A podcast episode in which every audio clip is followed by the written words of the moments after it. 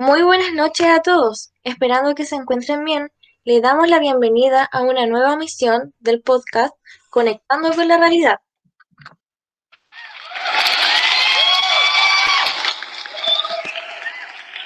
En esta ocasión nos encontramos con Alison Martínez, quien les habló anteriormente, y las invitadas Marcela Molfinqueo, psicóloga profesional, Constanza Villanueva, profesora de psicología, y Daisy Calfiñir, quien les habla.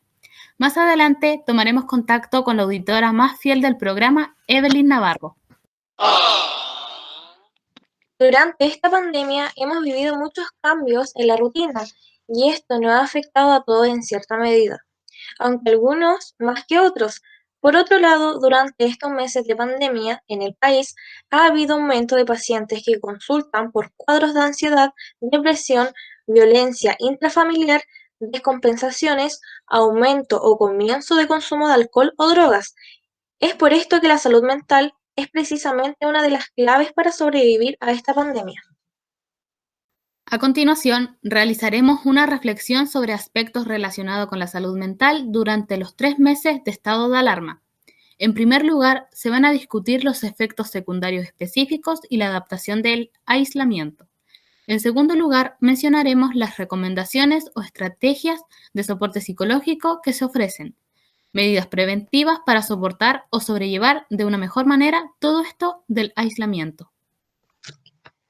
Posteriormente, se abordarán aspectos relacionados con el impacto sobre la salud mental de una situación estresante como es la propia pandemia o las medidas de salud pública aplicadas, tanto en pacientes con patología mental previa como en población general.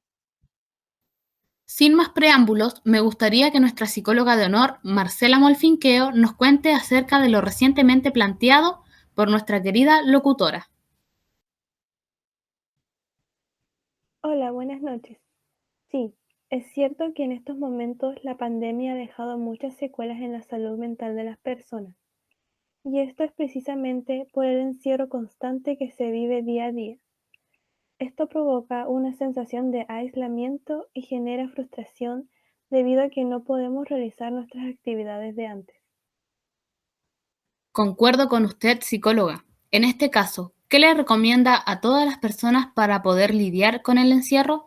Tengo claro que podemos salir, pero solo si es necesario. Entonces, tampoco podemos salir confiados por el miedo a contagiarnos. Recomiendo crear nuevos hábitos que sean beneficiosos y, claro, que sean cómodos. Con esto podemos tener motivación y así se pueden lograr metas a corto plazo. Me parece bien que haga estas recomendaciones. Pienso que son muy necesarias en la situación actual que estamos viviendo todos. Ahora, me gustaría saber el punto de vista de usted, profesora Constanza Villanueva. ¿Qué juicio tiene ante la salud mental que ha sido afectada por la pandemia? Buenas noches a todos. Pienso que este encierro nos ha afectado a todos. Nadie está a salvo de esto. Estamos más irritables, deprimidos, con distintos problemas. Es lamentable ver cómo todo cambió de un momento a otro. El cierre de los centros educativos y el confinamiento domiciliario extenso implican cambios importantes en las rutinas y hábitos de la vida de niños y adolescentes, que, junto a los factores estresantes a la vivencia de una emergencia sanitaria, como el miedo al contagio, duelos y pérdidas de seres queridos, merma de la capacidad adquisitiva de las familias y pueden influir desfavorablemente en su salud mental. Estoy de acuerdo con usted. Todo este proceso es muy angustiante. Le quiero preguntar ahora, más en el ámbito de estudios, ¿cómo nota a sus alumnos? ¿Se podría decir que hay poca participación? ¿No hay ánimos? ¿Cómo ha sido todo este proceso de enseñar, pero de manera virtual, a través de una pantalla? Exactamente como usted lo dice. Hay poca participación, pero depende de cada alumno. Sinceramente, intento comprender qué es lo que podrían estar viviendo en sus casas. Tal vez tienen inseguridades o problemas con sus familias. Por eso comprendo que a veces no tengan las ganas de estudiar, de hacer tareas o de participar en clases. Por lo tanto, intento apoyar de cierta forma, para que no tengan más problemas de los que puedan tener posiblemente. Claro, de cierta manera usted es comprensible con sus alumnos y de eso se trata en el fondo, porque no sabemos lo que viven los demás. Y no solo los alumnos pasan por momentos difíciles en las clases virtuales, sino que también los profesores. Por esta razón le pregunto a usted, profesora Constanza, ¿ha sido un proceso complicado de afrontar? ¿Qué hace para poder tener el valor de enseñar a través de una pantalla? Honestamente, en un comienzo fue complicado, porque nunca tuve que enseñar de esta manera. Pero cuando no sabía cómo hacer algo, mis alumnos siempre me ayudaban. Eso me tranquilizaba un poco. Pienso que tal vez eso mismo me da la valentía para seguir adelante, que mis alumnos, a pesar de estar igual de mal, aportaron y aportan como pueden. Eso lo valoro mucho, porque es más aliviante que te presten la ayuda necesaria para poder seguir con las clases. Por otro lado, psicóloga Marcela, ¿cómo cree usted en ayudar no solo a estudiantes, sino también a profesores en todo este proceso de encierro? ¿Cómo se puede evitar pensar en todo?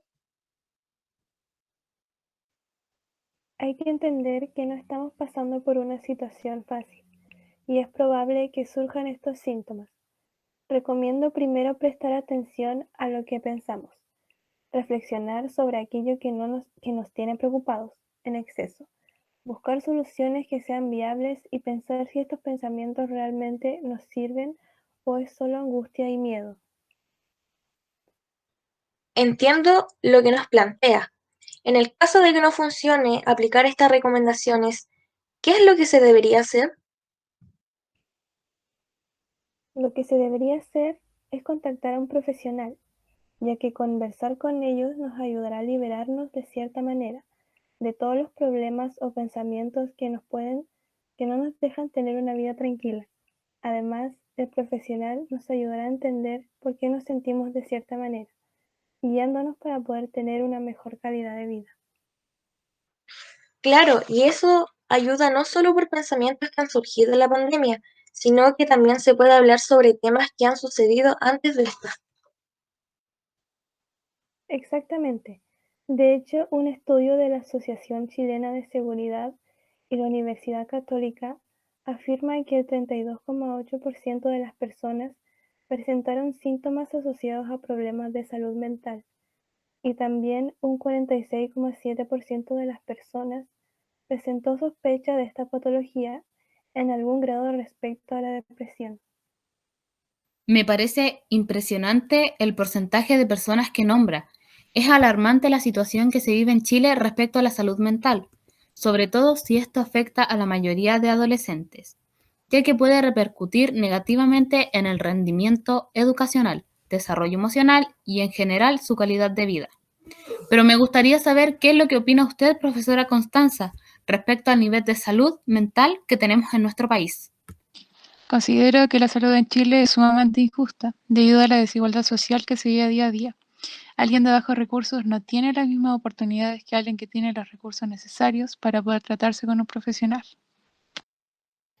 ¿Y esta desigualdad en dónde se puede ver reflejada? Se puede ver reflejada, por ejemplo, en ocasiones cuando las personas que no tienen una buena situación económica necesitan ir a su segunda sesión con su psicóloga y no los llaman a la semana siguiente, sino que al mes siguiente. En cambio, si se atienden de forma particular, pueden agendar una cita la siguiente semana y no tienen que esperar tanto tiempo. Claramente, y de igual forma, no tener una buena situación económica también provoca problemas a nivel emocional o un cierto nivel de estrés. Psicóloga, ¿qué recomienda usted para evitar estos casos?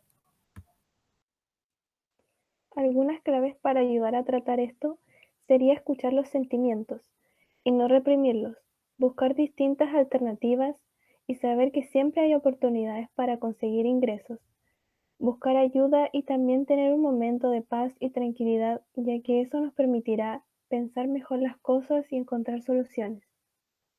Estoy totalmente de acuerdo con usted. Son alternativas que ayudan en su momento.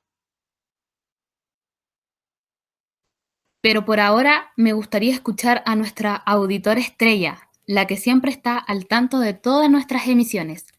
Démosle la bienvenida a Evelyn Navarro.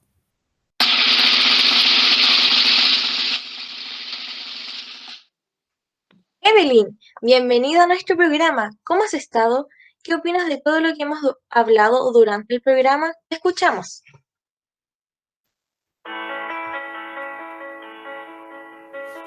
Hola, muchas gracias. Como siempre, muy atenta al programa. Estamos en un momento muy difícil para todos por lo que tenemos que restringir el salir a la calle, de juntarnos con nuestras familias, amigos. De verdad les agradezco por esta oportunidad. Amo su programa, me conecto con la realidad. Nunca me lo pierdo. Hace rato quería poder conversar con ustedes. Sigo su trabajo hace bastante tiempo y como no podemos juntarnos por acá, eh, podemos compartir un rato, aunque sin abrazos, pero la calidez está de todas formas. Por lo demás, he estado bien, aunque con las complicaciones obvias después de la muerte de un familiar por este virus que nos mantiene alejadas. Cuéntanos, ¿cómo ha sido todo este proceso de superación? ¿El estar lejos de su familia o de tus amigos? Fue sumamente difícil. Ni siquiera pudimos despedirnos. No pudimos velarlo. Es un momento que nadie nos va a devolver. El último Dios no debiese negarse. A mis amigos no lo he visto en todo lo que va del año. Hay que cuidarse, pero ¿a qué costo? Quizás sea la última oportunidad de ver a un ser querido y nunca lo sabremos hasta que sea demasiado tarde. Espero que esto termine pronto. Perder un familiar por este virus o por cualquier otra cosa no se lo deseo a nadie. Me gustaría mencionar que el duelo durante este contexto es mucho peor. Sea cual sea la causa, no puedes salir con amigos para distraerte. Estás obligado a vivir el duelo en soledad, con la compañía de tu familia cercana si es que vives con ellos. De lo contrario, tocará pasar todas las etapas solo o sola. Sí, fue difícil ya que vivo sola en mi departamento. Igual es bueno poder conversar con alguien después de tanto. imagino a los abuelitos como la deben estar pasando en estos momentos de cuarentena. A veces era tan difícil que no me paraba de la cama en todo el día. ¿Y no acudió algún psicólogo que pudiera asistir este tan difícil momento? Hay muchos colegas que están dando terapia online. Es muy importante no descuidar la salud mental en contextos así, sobre todo la gente sola. Necesitamos contacto con otros. La verdad en ese momento nunca me di cuenta que podría necesitar algún tipo de ayuda. Tampoco había alguien que me abriera los ojos. Lo bueno es que ahora me siento eh, más estable emocionalmente. Y estoy con teletrabajo y por lo menos hablo con los clientes por teléfono, aunque muchas veces se nota que nos ha afectado y que la gente está potencialmente más irritable, contesta de mala gana, pero son casos y casos.